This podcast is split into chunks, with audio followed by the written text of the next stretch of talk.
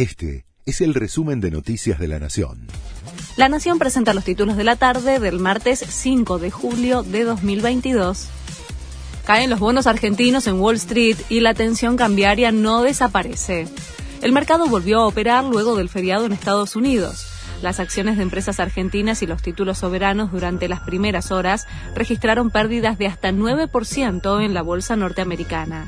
Mientras que con un incremento de 7 pesos, el dólar paralelo continúa con la tendencia alcista de forma acelerada, por lo que llega a cotizar en 267 pesos en la City porteña.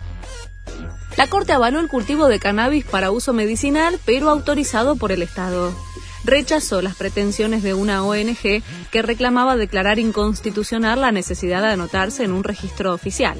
El máximo tribunal dijo que se trata de un asunto de salud y no de intimidad y entendió que el registro existente para ello es un control estatal razonable. El crimen de Nora Dalmazo quedará impune. El fiscal no acusó al viudo Marcelo Macarrón porque aseguró que no hay elementos para imputarle la instigación del asesinato de su esposa. Sin impulso del Ministerio Público, el jurado popular no puede dar un veredicto condenatorio, por lo que el caso queda cerrado.